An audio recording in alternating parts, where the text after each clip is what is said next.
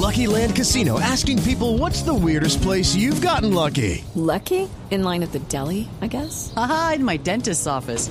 More than once, actually. Do I have to say? Yes, you do. In the car before my kids' PTA meeting. Really? Yes. Excuse me, what's the weirdest place you've gotten lucky? I never win and tell. Well, there you have it. You can get lucky anywhere playing at LuckyLandSlots.com. Play for free right now. Are you feeling lucky? No purchase necessary. Void where prohibited by law. 18 plus. Terms and conditions apply. See website for details. Esta semana uno de los hechos que tiene que ver con el periodismo mundial, ni siquiera continental, que marcó la pauta, tuvo que ver con eh, el incidente muy grave, muy delicado, que sufrió nuestro colega y amigo Jorge Ramos y su equipo de producción que lo acompañaba, todos de en la cadena estadounidense hispana de noticias eh, Univisión, en la fallida entrevista a Nicolás Maduro en el Palacio de Miraflores. Sí, señor, retenido el equipo periodístico eh, de Jorge Ramos durante varias horas eh, luego de que eh, se frustrara esta entrevista. No duró ni 15 minutos.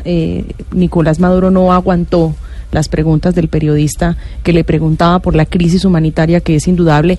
La ira de Nicolás Maduro se, despierta con un video que él le muestra de la realidad que ocurre en ese país y es la gente comiendo o, sacando un poco de comida de la basura. Sí, tal vez uno de los episodios que dejan en evidencia, si es que todavía quedaba alguna duda de la, eh, digamos, del estilo totalitario y arbitrario del régimen de Nicolás Maduro. Juan Carlos Guzmán eh, era uno de los integrantes del equipo periodístico que, de Univisión que estuvo en el Palacio de Miraflores. Juan Carlos, un gusto saludarlo en Sala de, de Prensa Blue de Colombia.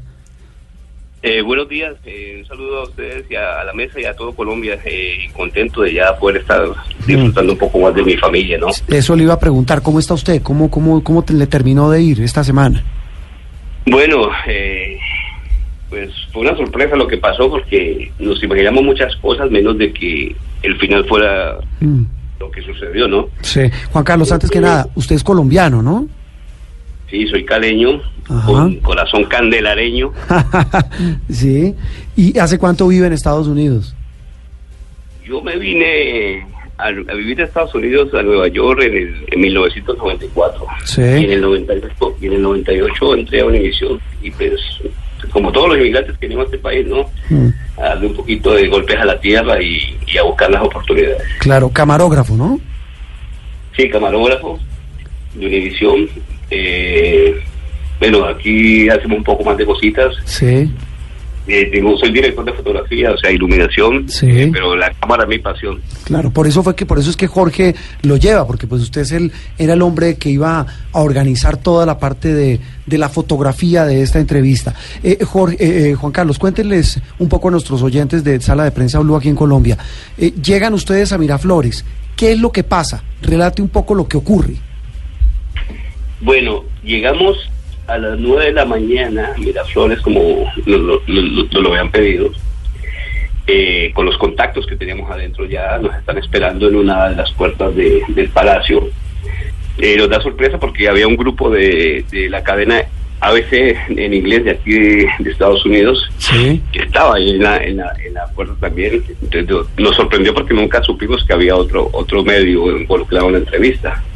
Para ellos también fue una sorpresa porque había inclusive una de las productoras de ella que de ellos que había venido a Nueva York cuando nos ve eh, se pone a llorar, está en crisis porque ella pensaba que era una exclusiva para ellos.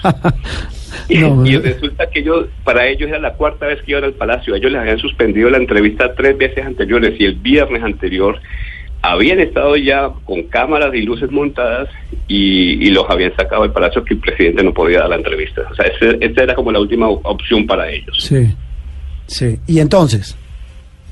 Eh, nada, entramos por todos los medios de seguridad que habían, la entrevista estaba pautada para las tres y media de la tarde y alrededor de las 12 del día nos avisan que no, que no va a ser posible a esa hora. Viene el ministro Jorge Rodríguez, eh, habla con los dos periodistas, con Lamas de, con Llamas de ABC y con Jorge Ramos. Eh, dice que, que no va a ser posible a esa hora porque pues había cierta no sé, están pendientes de lo que está pasando con lo de la reunión del Grupo de Lima en Bogotá. Entonces estaban, eh, preferían hacer la entrevista después de que, de que se acabara la reunión del Grupo de Lima, entonces nos citaron en el, en el Palacio a las 5 de la tarde para hacer la entrevista a las 6 de la tarde, 6, 6, 6 y media de la tarde. Sí. En adelante, ¿no? Ajá. Ajá. Y entonces, ¿los, los dejan metidos en dónde? ¿Qué, qué- qué- cómo es esa espera? No, no, no. Ahí nos dicen, al mediodía nos dicen que podemos ir a salir del palacio, ir a almorzar, que nos tomemos el tiempo y que regresemos a las 5 de la tarde. A las 5 de la tarde efectivamente regresamos, nos reciben. eh, ya la cosa fue un poco más ágil, ya al grupo técnico nos pasan donde va a ser la entrevista. Ellos habían colocado, ellos daban todo lo que eran luces, micrófonos, todo lo, lo colocaba la, la televisora venezolana, te- eh, venezolana de televisión. Yo lo único que hice fue pedir otras cosas más, ¿no? Necesito que me iluminen más acá. Que me, Ah, ¿no los dejaban usar sus equipos, sus cámaras? solamente, solamente las cámaras, solamente. Ah, ¿Y les dieron la razón? O sea, por la que les ponían los equipos, luces y otro tipo de elementos. Eh, porque creo que ya en muchas partes lo hacen, pero te avisan, ¿no? Sí. Aquí nunca nos dijeron eso. Yo llevé todo mi equipo de luces, eh, llevé de más inclusive porque no sabía con qué me iba a encontrar. Pero ellos pro- proveían todo, iluminación y micrófonos, porque eh, Nicolás Maduro ya viene con un- el micrófono puesto de, de- de donde él viene, ¿me entiendes? Sí. Llega a sentarse ya con un micrófono, no Sí. quiere que nadie lo toque, Sí. eh, básicamente. Míreme y no me menos y menos un canal que él sabe que no lo va, pues que no es condescendiente con él. Eh, llega llega Maduro a la entrevista y qué pasa, Juan Carlos. Hablamos con Juan Carlos Guzmán, camarógrafo y director de fotografía en Univisión. ¿Qué pasa cuando entra Maduro? Mira, algo que me sorprendió era como la falta de seriedad en la- en la- en la- del señor Maduro. O sea, viene por, un pasillo, Sí. viene por un pasillo con su séquito, su esposa al lado, y viene silbando, y en un momento, pues claro, a uno le da curiosidad, miro, y se pone como a, a brincar, como cuando alguien está con, no sé si nervio o tratando de, de suavizar, de romper el hielo. Cuando llega donde Jorge, a mí me causó eh, impresión de que él mira a Jorge como con admiración, como cuando tú conoces a alguien famoso, ¿no? Algo que sí me sacó de, de- de- de contexto fue que cuando se siente, Jorge, Jorge le, le hace un comentario de una anécdota que pasó con Chávez y se sientan. Ya vamos a empezar la entrevista cuando, eh, bueno, me imagino que para mucha gente es, es sabida, bueno, aquí sobre todo en Estados Unidos, en Venezuela, de que la pareja de Jorge Ramos, la esposa de Jorge Ramos, es Chiquinquirá Delgado, una actriz muy famosa de Venezuela. Una de las Es- tres mujeres más hermosas de, de Venezuela y, Venezuela. y de América Latina seguramente. Sí. Sí. Y entonces me causa curiosidad que Nicolás Maduro se voltea y le pregunta, ¿y cómo está Chiqui? Y, o sea, o sea, me causó... Sí, pe- pero digamos, fue amable. Es decir, el, el- el- el- de primer impacto fue amable el tema. Él trató de romper el hielo. Sí. De, de- de- como que romper... es algo que, que Fidel siempre lo hizo muy, muy, siempre con muchos periodistas. Y que lo hizo, eh, Chávez lo quiso imitar de- a su manera criolla, pero que, que Maduro no tiene la capacidad de llegar a, a manejar un periodista de esa manera, o sea, él no tiene la capacidad de... Claro, lo de- hacía como una manera, perdóneme la expresión, de ablandarlo. De alandarlo, sí. Sí, sí, eso suelen hacer una- muchos de estos de estos personajes. Eh, bueno, y, y- y empieza la entrevista. ¿Cómo, cómo es el saludo? Que, que se lo pregunto porque se han tejido muchas versiones sobre de, de- que de la forma como arranca la entrevista comienza la tensión. ¿Cómo fue el arranque de la entrevista de Jorge a Maduro? Fue fuerte. ¿Cómo? ¿Por qué? una anécdota antes. En la mañana vamos a tener una reunión de cómo iba a ser las cosas, cómo íbamos a hacer la entrevista. Y nosotros desde, desde aquí en Miami llegamos, o sea, sabíamos que Jorge iba a empezar fuerte. Claro. Pero en el desayuno del lunes, eh, Jorge tenía unos props, o sea, unas, unos, unos documentos Sí. y cosas que iba a mostrar y quería saber cómo lo íbamos a hacer, cómo lo íbamos a enfocar. Entonces, por eso yo decido tomar la cámara de Jorge, porque iba a tener mucho más movimiento, Claro. más cosas. Entonces, decido yo que hacer la cámara de Jorge. Eh, Jorge en ese momento nos dice, no, ya lo discutimos con Daniel. Eh, creo Con Daniel Coronel, el, el vicepresidente, el Sí, presidente de Noticias. Vamos, vamos a entrar un poco más suave y después vamos con pa- pa- pa- para aprovechar como para que no se nos levante tan rápido de la o sea, ya preveía lo que lo que iba a pasar.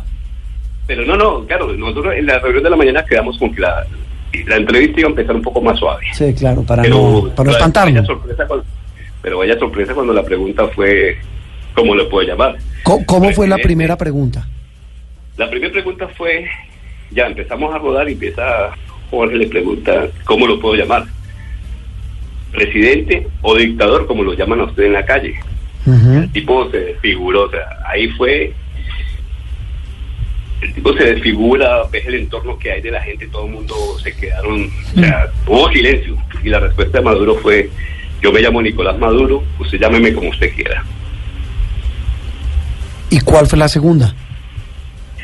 Eh, la segunda, es, no es que no me acuerdo. Bueno, él, Jorge insiste en eso porque él, él empieza a divagar con esta respuesta. Sí. Entonces Jorge le dice, yo no le estoy poniendo nombre, es lo que la gente piensa de usted. Y entonces empiezan a hablar sobre eso que la gente lo llama dictador y que le es un usurpador en el poder. Sí. O sea, se desarrolla un poco más en ese aspecto. Después viene sobre lo de, habla sobre lo de Guaidó. Ya después Jorge le, le saca documentos sobre eh, los presos políticos que hay en Venezuela. Sí. Y le empieza a negar, dice que en Venezuela no hay presos políticos, que hay, hay delincuentes en las cárceles. Sí. Entonces Jorge le insiste en, en En que sí. en que sí hay, Claro. De, de más de 184 periodistas, det- eh, perdón, eh, políticos detenidos. Eh, le pregunta sobre López. Eh, y, y él sigue insistiendo que no, que en las cárceles de Venezuela lo que hay son delincuentes. Entonces Jorge inclusive le dice, mire, este documento es de tal fundación, eh, de los derechos humanos y ahí está lista de presos políticos en su país. Si usted no lo sabía, aquí le dejo este documento para que sepa que hay, cien- hay más de 184 periodistas detenidos, de, de políticos detenidos en su país. Sí. Eh, eh, eh, Después viene la, Sí. la parte de, de, de, de un de una acusación que le hicieron aquí Sí, el pero- Carvajal. Sí, Juan Carlos, eh, lo, lo interrumpo un segundo. Tengo que cumplir con un pequeño compromiso, que es un break aquí en el programa, y vuelvo con usted en instantes. No se me despegue y tampoco los oyentes, porque su relato es absolutamente fundamental para entender lo que pasó con Jorge Ramos, el eh, periodista y presentador de Univisión y su equipo, en la entrevista fallida con Nicolás Maduro. Un instante y ya regreso con usted. Esto es Sala de Prensa Blue. Regresamos a Sala de Prensa Blue. Les decíamos antes de la pausa que eh, estamos en comunicación telefónica con Juan Carlos Guzmán, camarógrafo, director de fotografía de Univisión. Estuvo en la entrevista fallida de Jorge Ramos, el presentador, el áncor de noticias y el gran periodista de Univisión con Nicolás Maduro en el Palacio de Miraflores. Juan Carlos, retomando el relato, hablábamos de cómo fue la entrada, de que la primera pregunta de Jorge era si podía llamarlo dictador o presidente. Eh, entraron en una discusión sobre el tema, hablaron de los presos políticos y transcurría la entrevista. ¿Qué pasó? ¿Qué- ¿Cuál fue el momento de más tensión cuando de golpe Maduro dice, aquí se acaba la entrevista? Bueno, eh, siempre había la negativa de que en Venezuela no pasa nada, no, no pasaba nada, que todo era una mentira. El domingo en la mañana nosotros hemos salido a hacer unas tomas para con celulares porque no queríamos que, que hubiera mal ambiente antes de la entrevista. Y nos encontramos un camión de basura y gente recogiendo comida del camión de la basura y se la comían, o sea, iba directamente del carro de la basura a la boca. Eh, Sí. En ese momento que Nicolás Maduro está negando todo y que no pasa nada y que el socialismo es, es una realidad para ellos y que es un triunfo, Jorge trata de, documentarlo con cosas y de esas documentaciones trae la grabación que trae en su iPad. Cuando Jorge le va a mostrar, porque ya se lo había dicho previamente, pero es que yo vi gente comiendo de la basura, mírelo usted, mire el video. Cuando Jorge le abre el iPad, Nicolás Maduro bueno, está Jorge Rodríguez enfrente de Nicolás Maduro y empieza a decirle que se pare de la silla. Eh, Nicolás Maduro trata de cerrarle el iPad a Jorge y es donde ya no aguanta más y se para la silla y sale y se va.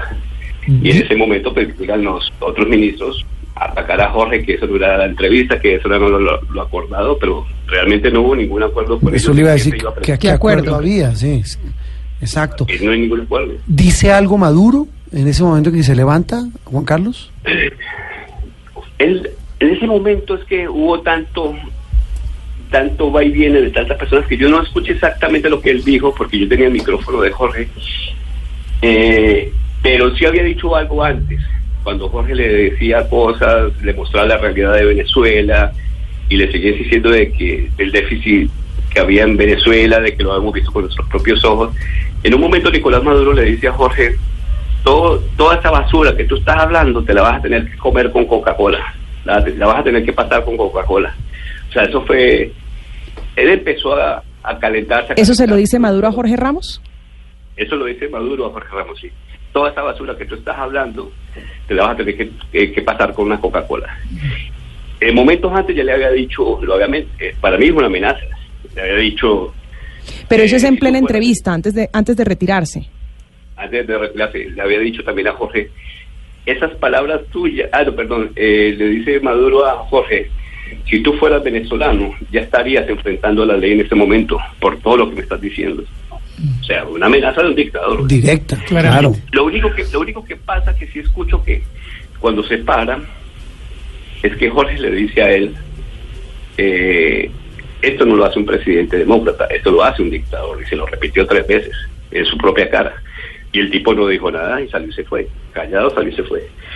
Y lo que llega ya al contraataque fue Jorge Rodríguez, Delcy Rodríguez y Tarek Alza, eh, no, bueno, pero no recuerdo el apellido. Sí, Tarek ¿Y el qué. ¿Y qué pasa en ese momento cuando llegan los ministros y la vicepresidenta? Bueno, empiezan a rinconar a Jorge. Eh, Jorge queda casi atrapado contra entre un muro, que- una muralla que había y su silla. Y empiezan a hablarle y a, y alegar con él, a decirle que eso no era periodismo y que eso no era lo que debía haber hecho, que era una falta de respeto. Jorge le dice, yo soy un periodista, yo hago preguntas. A eso fue que vinimos. Y, y María Martínez Guzmán pues, le empieza a alegar porque que era una falta de respeto a lo que estaban haciendo, que eso no era así, pues ya empiezan a quitarnos las tarjetas de grabación y ya en ese momento Tarek da la orden de que expulsen a Jorge del palacio, sáquenmelos de aquí, inclusive dicen saquen a ese ma de, de aquí, es una palabra vulgar, ¿A ese qué, perdón? a ese ma, eh, No, dígala, grosería. dígala tranquilo. a- sáquenme a ese maricón de aquí del palacio. Ah, lo dice Maduro. No, eh, Perdón, el. Aizami. El Aizami, Tarek el, el Aizami, sí. Ajá, sáquenme ese maricón de, de aquí. Cuando Jorge ya empieza a salir, eh, nuestra productora, vicepresidenta de noticias, él sale detrás de Jorge y en ese momento yo no lo escuché, lo escuchó mi otra productora, Claudia Rondón, de que un militar cubano da la orden de que le quiten el celular a Jorge por un radio teléfono, da la orden, quítenle el teléfono y si no lo si no lo, si no lo quiere entregar, entrenle, entrenle a golpes. Mm. Eh, Claudia nos comenta que ella cuando escucha eso se lo dice a, a Jorge Rodríguez y Jorge Rodríguez los calma y dice, no, no, no, así tampoco, no, no actúen así, eh, cójanla con más calma. ¿Cómo saben que era cubano? Eh, desde el principio sabíamos, o sea, Mm. porque cuando nosotros llegamos había alrededor de unas 30 personas de seguridad y ya ya, o sea, Claudia Rondón y María son cubanas. Yo llevo muchos años viviendo aquí en Miami. Yo llegué de Nueva York aquí en Miami en el 2003. Llevo más de 15 años viviendo aquí en Miami y uno sabe. Conoces el acento comunidad. perfectamente. No, pero la, lo físico. La forma. El biotipo. Y sí. me ha tocado estar en el círculo de Raúl Castro Sí. aproximadamente unas cuatro o cinco veces o más, porque he, estado, he ido en dos visitas papales a, a Cuba en el avión papal y he estado cerca. Y uno conoce la fisi- fisionomía de la- del cubano. Eh, ellos al principio no hablaban mucho. eh, nuestras compañeras les hicieron preguntas si eran cubanos y ellos se reían. Claro. Eh, inclusive una anécdota que uno de ellos contesta no, entonces ella le dice, entonces ¿de dónde eres? Ruso, que y el tipo soltó la carcajada, o sea, sabíamos que eran cubanos. Claro. Juan Carlos, cuando- sí, perdón, lo interrumpo. Eh, eh, eh, en medio de este rifirrafe con los cubanos que ustedes identifican, que sus productoras y, y la, y la vicepresidenta de Noticias identifican, eh, ¿cómo es que ocurre la retención y cómo ocurre el decomiso del material? Mira, eh, yo teníamos, o sea, nunca nos imaginamos que, que fuera a llegar. Digo, lo, lo máximo que puede su- suceder es que traten de quitar las tarjetas, pero bueno, Eh, pero nos quitaron las tarjetas. eh, Las tarjetas son el, las tarjetas de, las, de la, La cámara. memoria de las cámaras, La sí. memoria de la la cámara. memoria de la cámara. Sí. la memoria de la cámara. Sí. Pero ellos insistían en que había algo más que estaba grabando. Eh, y entonces empezaron a requisarnos, eh, a buscar cosas. Y, y yo, bueno, cuando empieza todo, todo, todo esto que expulsan a Jorge, yo les digo a mis compañeros, vamos a empacar, no miren dónde van a empacar, sino que echen todo, que nos tenemos que ir de aquí inmediatamente. Claro, lo antes posible. Eh, Mm. Claro, eh, resulta que yo estoy en eso cuando nos paran y dicen, no, no, pasen los celulares de ustedes y nos los, nos arrebatan los celulares. Eh, ni siquiera borren. Al principio a uno de los reporteros, a Francisco, le dijeron borra esas fotos, se las borraron, pero ya después fue inminente que nos quitaron los teléfonos. Ahí empieza la situación, ya después nos sacan de esa sa- de esa de ese sitio, del recinto donde hacer- donde hicimos la entrevista y nos llevan a la sala de prensa, pero ya Jorge y María no están con nosotros. Martín Guzmán, nuestro otro camarógrafo, es el esposo de María Martínez Guzmán. Sí. Eh, lo empezamos a preocupar y porque ya empieza a correr el Pe- tiempo. pero ¿cómo así? ¿Lo, lo separaron? Claro, Jorge y María los expulsan primero, entonces ellos los sacan. Inmediatamente sucede la pelea, la discusión, los sacan del palacio, pero nosotros pensamos que iban para la calle. Claro. A nosotros, como quedamos recogidos los equipos, ya después nos dicen, no recojan más, dejen todo ahí tirado, que vamos a buscar. Y nos llevan a, una, a, la, a la sala de prensa. Nos dejan ahí en ese salón, ahí Sí. retenidos. A, a ustedes lo llevan y, y sienten, perdón Juan Carlos, lo- eh, eh, es decir, en calidad de que de detenidos. Sí, o sea, si tú no te puedes mover a ningún lado. Claro, pues, es detenido. ¿Y con hombres armados, obligándolos a ir a un cuarto o a un sitio? cuando, lo- cuando nos metieron ahí, sí. O sea, todos estos son escoltas. eh, ahí ves entre militares con armas en la mano, pero, lo- pero los que manejaban la situación estaban todos de traje. No se le veían las armas. Me imagino que sí deben de tener armas. Claro, no, armas seguramente sí. el, el- el círculo cercano de, De Nicolás. Maduro. Es que, Sí. esta, es, es que esta semana, Juan, Es como, ya es Sí. como el segundo anillo de seguridad. de sí, Claro. Sí. Eh, Juan Carlos, eh, ¿qué- ¿qué pasa después? ¿Se encuentran con sus compañeros dónde? ¿Qué, qué ocurre después? No, bueno, aquí pasan dos horas, más de dos, dos horas, Sí. y nosotros no sabemos nada de ellos. O sea, empezamos a preguntarle a la, a la chica de prensa que fue la, el la que nos la que la que nos vio por todo el palacio cuando llegamos al palacio, la que nos recibió en la puerta. Y ella muy formalmente trata de, de- de- de buscar información dónde están ellos, pero no nadie le contesta ni saben decir dónde están. Ella asume que están en, en una garita por donde entramos nosotros. Sí. Mm. O sea, Eh, ustedes nunca tuvieron comunicación y no sabían de la suerte de Jorge y María. ¿Qué pensaba usted en ese momento? O sea, ¿qué se imaginaba que estaba pasando con ellos y con ustedes, entre tanto, en qué lugar se encontraban? Bueno, eh, por la situación que, que había sucedido, yo me imaginé que, que de pronto los estaban golpeando y que los deberían y que, los, y que efectivamente los tenían retenidos. Yo en ningún momento creo que pensé en muerte, pero sí pensé en que de pronto nos iban a someter, a, sobre todo al equipo técnico, a golpes para que dijéramos si, si había algo más. A torturarlos para que dijeran dónde están las otras grabadoras. Sí, que pues, realmente no había nada más. Claro. Nosotros, nosotros hemos llevado todo el instrumento pues, que ellos ya deben de haberlo localizado, que era un que transmitía en vivo, y tuvimos grabaciones de antes de la entrevista, pero 10 minutos antes de que llegara Maduro se, se bloquearon todas las señales, entonces no, no hubo, esa entrevista no, no salió en ese momento al aire porque no, no, no había señal. ¿Pero ustedes pensaban transmitir la entrevista en vivo en ese momento? Claro, era nuestro backup, era el único backup que teníamos. de poder Pero, pero pudieron entrar los equipos de transmisión. Sí, sí, sí.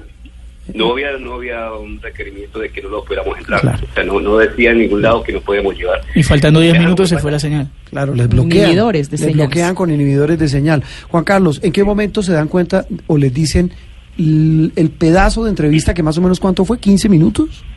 Fueron 17 minutos. 17 minutos. Esa entrevista no se la pueden llevar. ¿Cómo les dicen, cómo No. les decomisan el material? No, no, no. La, la reacción fue inmediata. Te digo, en el momento de que se arma la discusión con, con el señor Nicolás Maduro, ah, yo siento que caen dos guardias al lado mío, después cae un tercero enfrente del lente y ya no tenemos opción, como decir uno, guardo la tarjeta o la cambio por otra, no hay opción de nada. Eh, hay otra cosa, o sea, yo soy colombiano y, y viví, o sea, mi profesión la empecé en Colombia.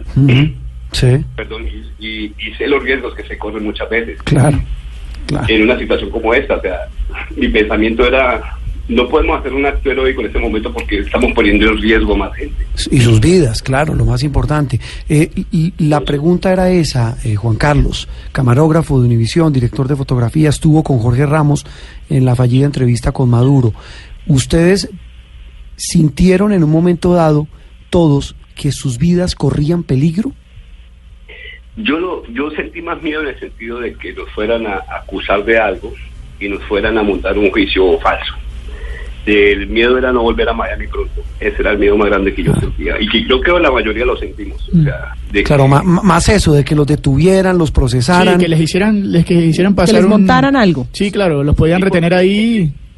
porque hay una historia de un periodista alemán que lleva más de tres meses retenido Claro. y lo tienen en, en unas tumbas que le, le llaman las tumbas ahí en Caracas. Sí. No, pues, pues perdone, nuestra Sí. corresponsal en Carac- de Noticias Caracol le tocó salir hace tres semanas porque alguien del régimen le dijo te vamos a procesar por traición a la patria, Sí. por haber informado la detención de Guaidó. Pe- pero mire, Juan Carlos, eh, ¿cómo termina la historia? Finalmente, ¿cómo los dejan salir? ¿Cómo les permiten? Porque eh, evidentemente Daniel Coronel, el presidente de Noticias, hace la denuncia pública a través de su cuenta de Twitter, dice, no tengo comunicación con ellos, los tienen retenidos. ¿En qué momento los dejan salir y ya les dicen ustedes van para su hotel y después se van para el aeropuerto porque los vamos a expulsar de Venezuela? Bueno, resulta que ya después de más de dos horas, ya unas dos horas, diez minutos, porque ya después, bueno, nos dicen, nos vamos a ir al hotel, los vamos a llevar a su hotel, los vamos a llevar en un bus, les vamos a colocar un bus y le vamos a poner seguridad para que vayan para el hotel. Nosotros de- de- decimos, no, nos vamos a montar al bus si no están el resto, si no están Jorge y María con nosotros. O sea, aquí nos vamos todos juntos o nadie se va de aquí. Claro. Le dicen, no, no, no, no, eh, sí, seguro que se van a ir todos tranquilos. Ustedes nos, nos prometen que si nos montamos al bus nos van a sacar a ellos y, y nos van a convencer de que se nos van al bus también. Subimos al bus y en ese momento, ya después, dos minutos después, sacan a Jorge y a María donde estaban, ya quedan en la calle. Eh, María pelea y Jorge también discute de que no se van a montar al, al bus, que preferimos irnos en nuestro propio transporte. Eh, pero no teníamos cómo llamarlos. Eh, casualmente, bueno, nuestras productoras estaban pendientes porque ya la noticia se había pegado. Nosotros estamos ignorando eso, no- nosotros no sabíamos que, que la noticia había corrido tan rápido y, que, y, y- y lo grande de la noticia. Entonces nosotros no sabíamos lo que estaba pasando, o sea, en ese sentido, 10 minutos después, no, 20 minutos después llega nuestra productora en, Caracas con los automo con los carros que tenemos contratados de transporte y nos recogen, entonces ya nos dejan ir en nuestros carros, pero mandan motorizados siguiéndonos hasta el hotel. Sí. Ya cuando entramos al hotel, para mí fue curioso porque la gente del hotel nos reciben como héroes, nos abrazaban, nos daban las gracias, gracias por lo que hicieron, es un acto de heroísmo, pero yo decía, ¿y ellos cómo supieron? Cuando ya le pregunto a alguien, me dice, no, esto es una noticia a nivel mundial, esto, esto es rebotado por todo el mundo, entonces Claro. ya, Claro. ya es donde te das cuenta de lo que está sucediendo y empiezas a atar cabos, o sea, te das cuenta que ellos nos sueltan es porque ya la las cosas se les salió de las manos. Claro, se, se ven presionados, por supuesto, por el, por, por el revuelo mundial. Claro, claro, pero eso- esto fue después de dos horas y media. Mm, Sí, pues Juan Carlos, eh, lo único que nos da eh, alegría y lo más importante de todo es que todos pudieron salir sanos y salvos. Eso es lo más importante. Eh, evidentemente todo el mundo hubiera querido ver la entrevista de Jorge, de quien sabemos eh, su imparcialidad, su ética, su entereza y su arrojo para preguntar, como usted lo dice, lo que la gente no le gusta que le pregunten, eh, que es un poco el gran debate que se ha tejido a nivel mundial sobre el papel del periodismo. En Colombia también sufrimos de eso, no crea, pues no en la escala tan, tan deplorable y tan triste como la vivieron ustedes con este señor Maduro, pero, pero se vive en todos los ambientes y en todos los medios, y más usted que es colombiano lo sabe. Pues Juan Carlos, un gusto eh, saludarlo, gracias por su testimonio y, y siempre para adelante, siempre eh, seguimos en este trabajo que es preguntar lo incómodo porque es lo que se pregunta a la gente. Sí, sí, sí, sí, es la verdad y gracias a todos pues, los amigos y todos los medios de Colombia que han estado preocupados por, por esa situación y sobre todo de que se logró algo muy grande este- con, con- con- con este hecho, ¿no? De que lo hablamos con, con Francisco Requeta de que Sí. Afortunadamente fue con Jorge Ramos y fue una noticia a nivel mundial. Pero eso es lo que viven los periodistas Claro. venezolanos. Lo que le digo yo de la colega nuestra de Caracol, lo viven todos los días. Sí, es una, es una situación que se vive a diario, y es la amenaza de, de salir a la calle a, a dar una información. Y pero bueno, gracias a Dios sucedió esto y el mundo se ha dado cuenta de lo que realmente es esta dictadura. Bueno, se ratificó lo que muchos ya sabíamos, que es que este señor es un dictador, eh, además de con las peores maneras y las peores formas. Y si eso lo hace con un periodista, como usted lo dice, como Jorge Ramos, ¿qué puede pensar y pueden esperar los venezolanos de a pie que han sufrido este régimen? Jorge, eh, digo, Juan Carlos, un abrazo. Gracias y lo dejamos trabajar. Bueno, muchas gracias, muy amables. Juan Carlos Guzmán, camarógrafo de Univisión, estuvo en la entrevista, en la fallida entrevista con de Jorge Ramos con eh, Nicolás Maduro. Es tal vez el primer testimonio que hay de alguien que estuvo en ese lugar.